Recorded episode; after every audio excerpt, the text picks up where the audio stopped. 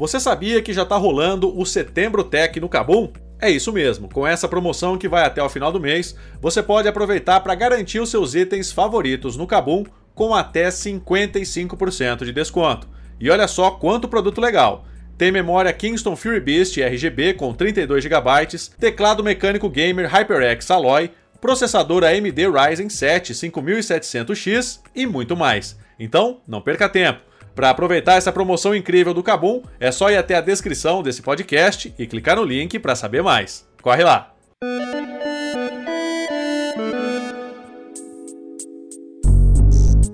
Olá, eu sou o Gustavo Minari e está começando agora o podcast Canaltech. A tecnologia da cirurgia robótica e os ambientes virtuais dentro do metaverso são os novos aliados na segurança dos pacientes.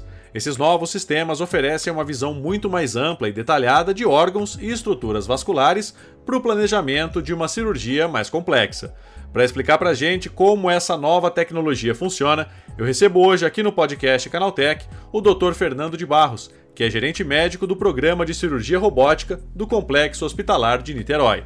Então vem comigo que o podcast Canaltech está começando agora. Olá, seja bem-vindo e bem-vinda ao podcast que atualiza você sobre tudo que está rolando no incrível mundo da tecnologia. A cirurgia robótica e as novas tecnologias de realidade virtual estão aumentando a segurança durante procedimentos mais complexos pacientes oncológicos com endometriose ou casos de revisão bariátrica são os mais beneficiados com o uso dessas inovações. É sobre esse assunto que eu converso agora com o Dr. Fernando de Barros, que é gerente médico do programa de cirurgia robótica do Complexo Hospitalar de Niterói. Fernando, como que o metaverso pode aumentar a segurança das cirurgias? Bom, antes do metaverso, a gente precisa falar da realidade aumentada, uhum. que é a realidade virtual que é o metaverso. As pessoas confundem muito isso. A realidade aumentada a gente faz a partir de exames como a tomografia ou ressonância ou até mesmo ultrassom, dependendo do aparelho. Então você faz o exame no seu paciente, leva isso, no nosso caso, lá para o laboratório que a gente tem de biodesign e faz uma reconstrução 3D. Essa é a realidade aumentada. A gente consegue fazer a navegação da imagem, girar, ampliar, reduzir, entrar dentro do órgão, então a gente faz a endoscopia virtual, por exemplo, e tem a possibilidade de colocar a realidade aumentada, que é essa remodelação, esse modelo 3D, dentro de uma sala virtual, que é o metaverso, realidade virtual. E aí, dentro da sala, a diferença é que a gente usa um óculos de é, realidade virtual e nos dá uma imagem muito melhor dessa reconstrução e nos dá a possibilidade de interagir com essa peça. Então eu consigo, por exemplo, tirar o fígado de frente da frente do estômago, eu consigo ampliar, entrar dentro do estômago fazendo endoscopia virtual, eu consigo girar essa peça, tudo com uma imagem muito mais ampliada, muito mais detalhada. E obviamente, quando eu faço esse estudo da realidade aumentada dentro da realidade virtual, eu consigo ver coisas que os exames de antigamente não viam. Eu consigo simular o que eu vou planejar para operar, o que eu vou encontrar durante a cirurgia. Então, basicamente, o planejamento é o grande X da questão. E a cereja do bolo é você conseguir colocar nesse ambiente virtual todas as pessoas que você quiser. Você pode chamar um professor lá dos Estados Unidos, que você ah, sempre estudou ele, tem super conhecimento sobre cirurgia bariátrica revisional, ou um caso mais difícil, tem um cara lá no, ah, na, na, Europa, que é especialista, ele da casa dele, coloca o óculos e entra no mesmo. Então eu estou ali do lado virtualmente dele, discutindo dedo a dedo no estômago, na, na estomose. Então eu consigo também apanhar toda essa expertise e esses conselhos Agora, Fernando, né, isso se aplica principalmente nas cirurgias mais complexas? A verdade é que dá para fazer em qualquer cirurgia, mas as cirurgias, por exemplo, oncológicas, que você precisa ver a relação do tumor com alguns vasos que às vezes não dá para ressecar, e aí você diz que é inoperável. Você não precisa operar o paciente mais para ver que é inoperável. Você consegue, através de planejamento, você olha, isso aqui não dá para operar. Ou ainda, olha, está avançado, está perto de grandes vasos, mas a gente consegue ressecar os vasos e reconstruir. Então, a cirurgia oncológica também é uma grande ferramenta para você fazer esses planejamentos. As cirurgias bariátricas de revisão, ou seja, pacientes que são operados de bariátrica que voltam a engordar, a gente consegue ver o tamanho que o estômago está, se dilatou, o tamanho da passagem do alimento, que é a anastomose, a gente consegue daqui a pouco ver o tamanho das alças, são informações fundamentais para eu fazer uma cirurgia bariátrica revisional, que o próprio nome já diz, é uma cirurgia de revisão.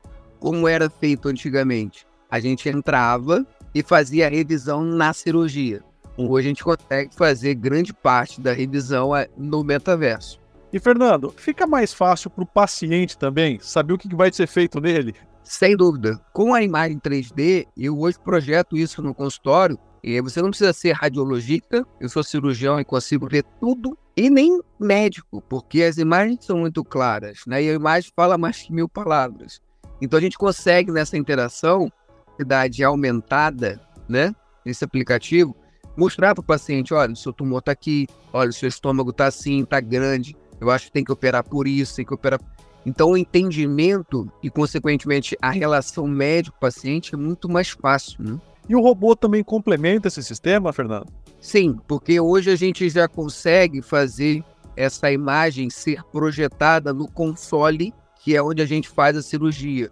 E como a gente está fora de campo, eu não estou com luva estéreo, não estou com capote estéreo, eu estou no console, eu consigo ao mesmo tempo operar e fazer a navegação dessas imagens num tablet, através de uma imagem de picture-in-picture para mim. Então, a gente fazia tudo no laboratório, com toda a equipe multidisciplinar, radiologistas, imaginava, planejava, colocava no GPS do cérebro, nosso cérebro, e no dia seguinte ia fazer a cirurgia para tentar achar aquela anatomia. Hoje já é possível a gente fazer também o planejamento pré, mas fazer a navegação no intra-operatório, que eu acho que é o, é o grande lance, né? E, Fernando, é, essa tecnologia, ela já está disponível, né? Assim, as pessoas já podem usufruir desse tipo de tecnologia aqui no Brasil? Olha, o metaverso já, já é usado em outras áreas, em gamers, filme, já há muitos anos, né? Na medicina, isso começou a vir muito, muito à tona de 3, 4 anos para cá. Especialmente o nosso grupo da DASA, que tem uma equipe de radiologia muito forte, desenvolveu softwares com muito detalhe de imagem e reconstrução 3D. Então, na verdade, a gente já, já juntou o que de tecnologia no mundo, que é o metaverso, dentro da aplicação da medicina. No nosso caso, a programação das cirurgias através de imagem e, modela, e modelagem 3D. Ah, bacana. Fernando, muito obrigado pela tua participação e pela sua disponibilidade. Bom dia para você. Obrigado, Gustavo. Tá, esse foi o Dr. Fernando de Barros falando sobre como o metaverso pode ajudar a tornar cirurgias complexas muito mais seguras para os pacientes. Agora se liga no que rolou de mais importante nesse universo da tecnologia no quadro Aconteceu Também.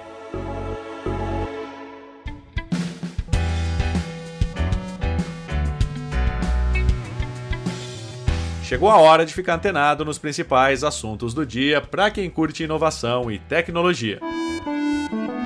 Segundo um estudo publicado na edição de setembro da Revista Internacional de Andrologia, o uso de cigarros eletrônicos pode reduzir a quantidade de espermatozoides. Para análise, os cientistas turcos expuseram roedores à fumaça de vapes e cigarros comuns. A conclusão foi que os roedores expostos à fumaça produzida pelo cigarro eletrônico tiveram contagens de espermatozoides mais baixas. Esse grupo produziu cerca de 95 milhões de espermatozoides por mililitro. Já o grupo de controle produziu, em média, quase 99 milhões de espermatozoides por mililitro. Pesquisadores australianos criaram uma inteligência artificial capaz de identificar os principais fatores que podem prever o risco de automutilação e tentativa de suicídio de um adolescente. Ao todo, a análise incluiu 2.809 participantes. Destes, 10,5% relataram automutilação e 5,2% relataram tentativa de suicídio pelo menos uma vez nos últimos 12 meses. O estudo permitiu identificar mais de 4 mil fatores de riscos potenciais a partir desses dados, relacionados a áreas como saúde mental, saúde física, interação com outras pessoas e ambiente escolar e doméstico. A Samsung confirmou durante a IFA 2023 que vai introduzir uma nova versão da Bixby com inteligência artificial generativa nos dispositivos de casas inteligentes da empresa. A expectativa da gigante sul-coreana é de inserir o sistema operacional Tizen com a nova versão da IA em todos os eletrodomésticos a partir do próximo ano, mas a atualização também pode aparecer em celulares e tablets. A Bixby funciona como um assistente de voz capaz de responder a perguntas simples, mas não consegue desenvolver longas conversas ou compreender pedidos mais complexos. A chegada de uma IA generativa mudaria esse cenário com mais sugestões personalizadas. O fim da linha chegou e o WordPad será aposentado pela Microsoft. A companhia revelou que o histórico editor de texto já não recebe mais atualizações e será removido por completo do Windows em algum momento do futuro. Lançado em 1995, o WordPad era uma solução básica para edição de texto que vinha instalada junto com o Windows. O programa era útil principalmente para quem não tinha uma licença do antigo Office e precisava abrir um documento de texto e fazer edições simples. Contudo, ele foi perdendo espaço com o passar do tempo, a evolução do bloco de notas e o surgimento de nomes como LibreOffice, OpenOffice e Google Docs que oferecem alternativas gratuitas e acessíveis a quem não tem o Microsoft Word instalado no PC, tornaram o WordPad cada vez mais obsoleto e inútil. Com a União Europeia aprovando o uso do conector universal para carregamento de dispositivos eletrônicos na região, todo equipamento vendido em solo europeu terá que adotar a porta USB-C como padrão. A mudança forçada não agradou a Apple, e indícios publicados pelo jornalista Mark Gurman do Bloomberg revelam as preocupações da empresa com o fim do Lightning. Segundo ele, a perda de parte do licenciamento da venda de acessórios made for iPhone tem sido um dos principais fatores em consideração. Com o Lightning, fabricantes de acessórios precisam pagar a Apple para utilizar o seu conector proprietário em equipamentos certificados, o que garante à marca um lucro quase certo. Adotando o USB-C, o retorno deve cair drasticamente. Tá aí, com essas notícias, o nosso podcast Canaltech de hoje vai chegando ao fim. Lembre-se de seguir a gente e deixar uma avaliação no seu aplicativo de podcast preferido. É sempre bom lembrar que os dias de publicação do programa são de terça a sábado, com um episódio novo às 7 da manhã, para acompanhar o seu café. Lembrando que aos domingos tem também o Vale Play, o podcast de entretenimento do Canaltech. Esse episódio foi roteirizado e apresentado por mim, Gustavo Minari, e a edição foi da Julie Cruz. O programa também contou com reportagens de Natan Vieira, André Lorente Magalhães, Douglas Siriaco e Vitor Carvalho. A revisão de áudio é do Ivo Meneghel Júnior, com trilha sonora de Guilherme Zomer. E a capa desse programa foi feita pelo Eric Teixeira. Agora nosso podcast vai ficando por aqui. Amanhã, feriado de 7 de setembro, tem episódio especial do Teletransporta falando sobre como a tecnologia na agricultura pode salvar o planeta da fome. A gente volta na sexta-feira com mais notícias do universo da tecnologia para você começar bem o seu dia. Até lá, tchau, tchau.